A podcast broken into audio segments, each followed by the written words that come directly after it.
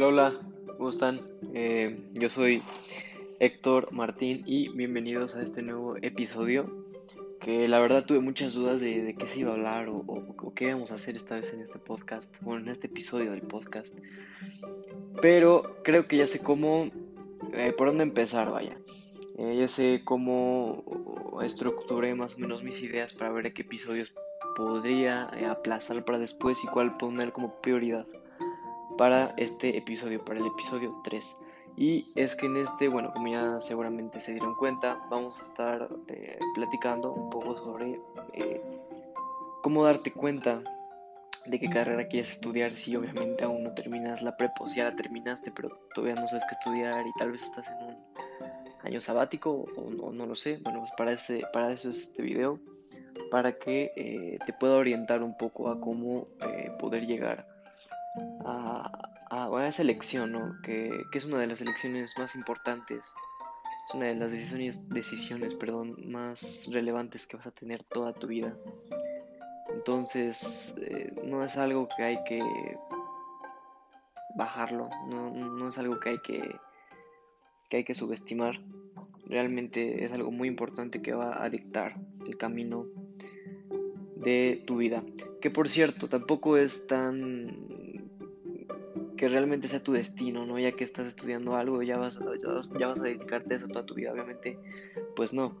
Eh, generalmente eh, las personas que ya estudian algo terminan de estudiar su carrera y probablemente toda su vida se van a dedicar a, otra cosa, ¿no? Si alguien estudió, yo que sé, ingeniería industrial y termina siendo cajera en un banco, por ejemplo, bueno, pues eso ya es este cosas naturales que pueden pasar. ¿No? Obviamente ese, ejemplo fue un ejemplo vaguísimo, pero, pero eso hoy, no forzosamente tienes que dedicar a lo que vayas a estudiar. Pero eh, sí es un gran comienzo y obviamente si tu destino es dedicarte a algo, si lo estudias, obviamente te va a ir muchísimo, muchísimo mejor. Si tú eres una de las personas que no creo que sea el caso, pero si eres una de las personas que ya sabe qué estudiar, pero vino este video nada más para ver qué onda, mm, puedes quedarte, pero pero bueno, tú ya tienes eh, tu camino bien decidido. Y si eres una de las personas que aún no saben qué estudiar, este, pues vamos a comenzar a guiarte en este episodio.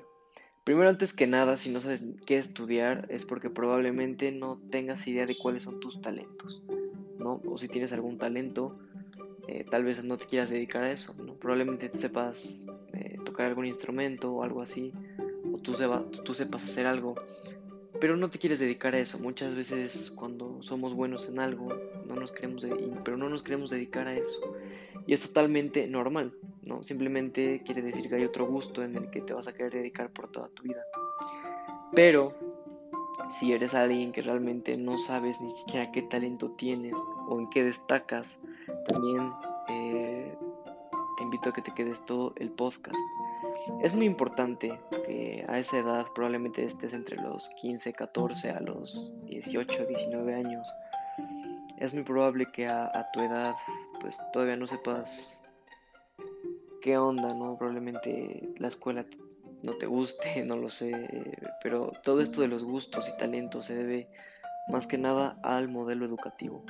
En nuestro queridísimo modelo educativo de toda la vida mundial, eh, nos enseñan que lo más importante para destacar es ser una pistola en matemáticas, en física, en español y en algún idioma.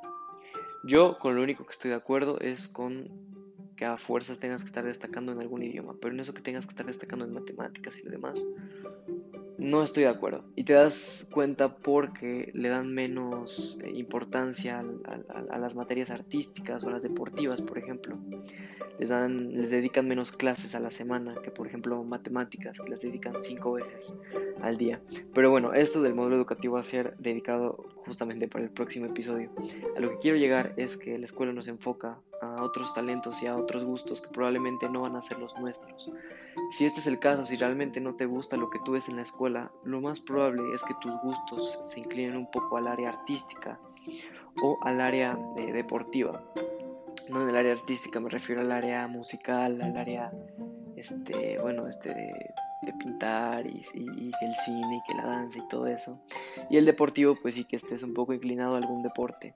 También puede que estés inclinado a alguna otra área especial por ahí, tal vez el área de la salud, probablemente, o al área de humanidades, no lo sé, alguna de esas. Pero eso ya no es mi turno que tú lo descubras, sino ya es más eh, deber tuyo pero eh, al menos ya sabes que si no te gusta la escuela es porque realmente no te vas a dedicar al área, eh, al área de la ingeniería probablemente, o al área, incluso al área de, administración tampoco lo están eh, llevando mucho a cabo, porque tampoco hay muchas materias de educación financiera ni nada de esto, no, no hay muchas materias acerca de esto. Así que ve, te voy a plantear un tema muy importante.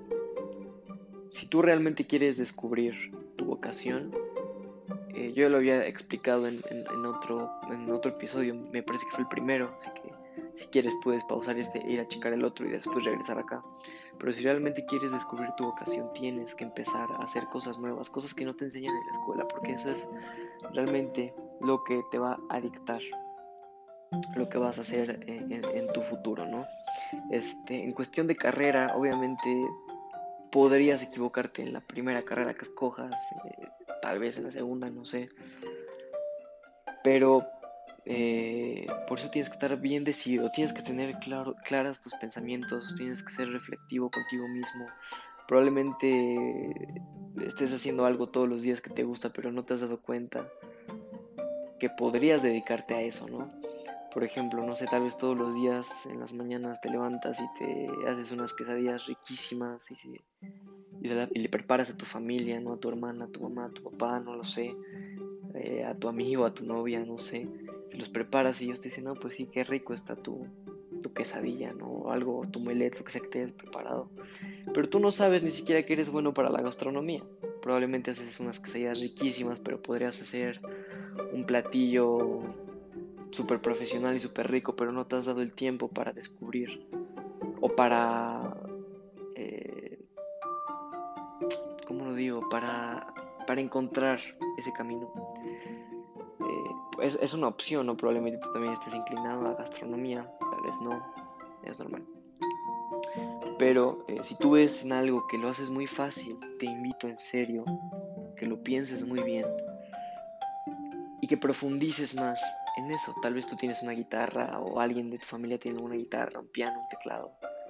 No sé, y tú medio sabes, pero tal vez no te has dado el tiempo para eh, practicar, para darte cuenta que realmente eres una pistola en eso.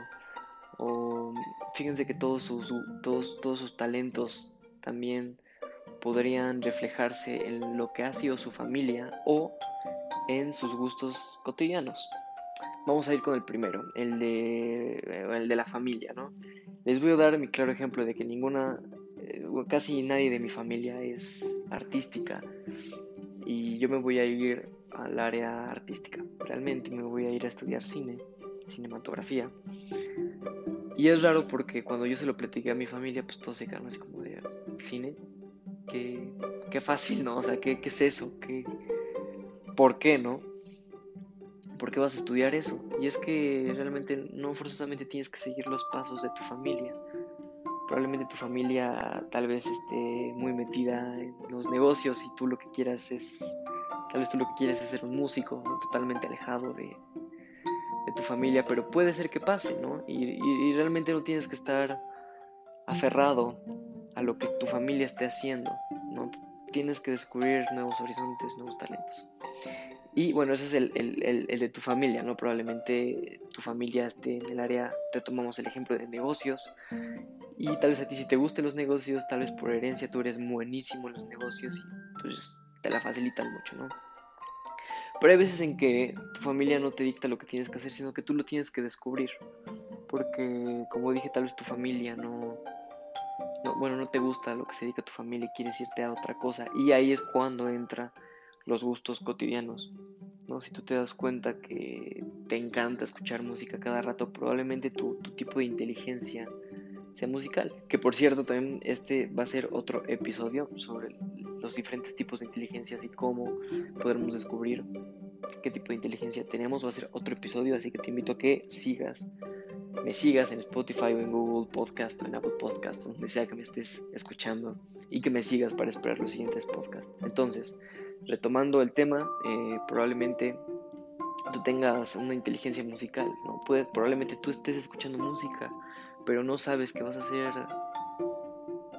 alguien importante, si realmente profundizas y si realmente empiezas a tocar instrumentos, y si realmente empiezas a cantar, a producir, ¿no? Todo ese tipo de cosas. Tal vez este, todos los días te la pasas viendo películas, eh, te la pasas viendo videos de YouTube, te la pasas en redes sociales y realmente probablemente tu, tu, carrera sería en comunicación, ¿no? en redes sociales, tal vez podrías convertirte en un influencer, quién sabe. Pero eh, eso es a lo que yo quiero que tú te des cuenta sobre lo que haces a diario. Y si tú crees que tu vida es...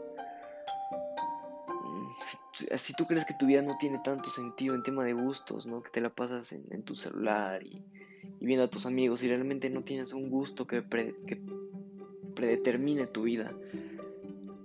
Obviamente tú vas a tener el caso más difícil.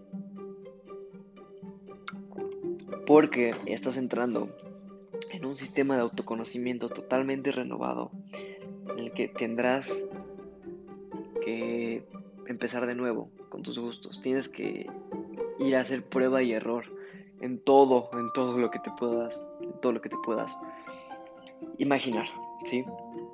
Eh, probablemente, bueno, no probablemente, pero tal vez tú seas una de las personas que les gusta mucho el deporte y tal vez no pudieran ser jugadores de fútbol profesionales y no saben en qué otra cosa eh, pueden destacar.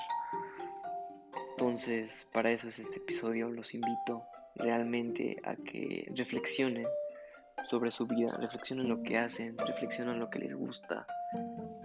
Todo todo, absolutamente todo lo que haces puede este, intervenir o puede, puede ser factor para que tú descubras lo que a ti más te gusta. Reitero lo que dije en el primer episodio, sal por favor de tu zona de confort. Y retomando el tema del episodio, espero que realmente puedas encontrar tu carrera, tu vocación, realmente encontrarte a ti mismo es más un tema de reflexión, que por cierto no quiere decir que te sientes en tu sillón a meditar, no, no, no. Reflexionar quiere decir darte un tiempo a ti mismo, para ti mismo, y poder tener nuevas ideas, ¿no? Generalmente, eh, tal vez ya lo has escuchado en las noches, es donde el cerebro más activado está antes de dormir, así que Agarra una libreta y una pluma, déjalas junto a tu cama antes de que te vayas a dormir y empieza a visualizar cómo quieres verte en 10 años. Las primeras ideas que te vayan a salir, anótalas, por favor, anótalas y ten en cuenta lo que escribiste el siguiente día, porque probablemente tú quieras ser alguien dentro de unos 10 años enfocado a algo, pero no te das cuenta que te quieres enfocar a eso y para eso están esas notas, para que tú puedas reflexionar otra vez sobre esto que tú estás escribiendo. Así que espero realmente que puedas encontrar tu vocación. espero que si todo esto, si estos tres episodios tal vez ya los escuchaste, no te han quedado lo suficientemente claro para encontrarte a ti mismo y para encontrar ese camino al éxito, te invito a que me de seguir, me sigas y esperes los siguientes episodios porque probablemente te vayan a interesar. Así que muchísimas gracias por escuchar y pues hablamos a la próxima. Muchísimas gracias.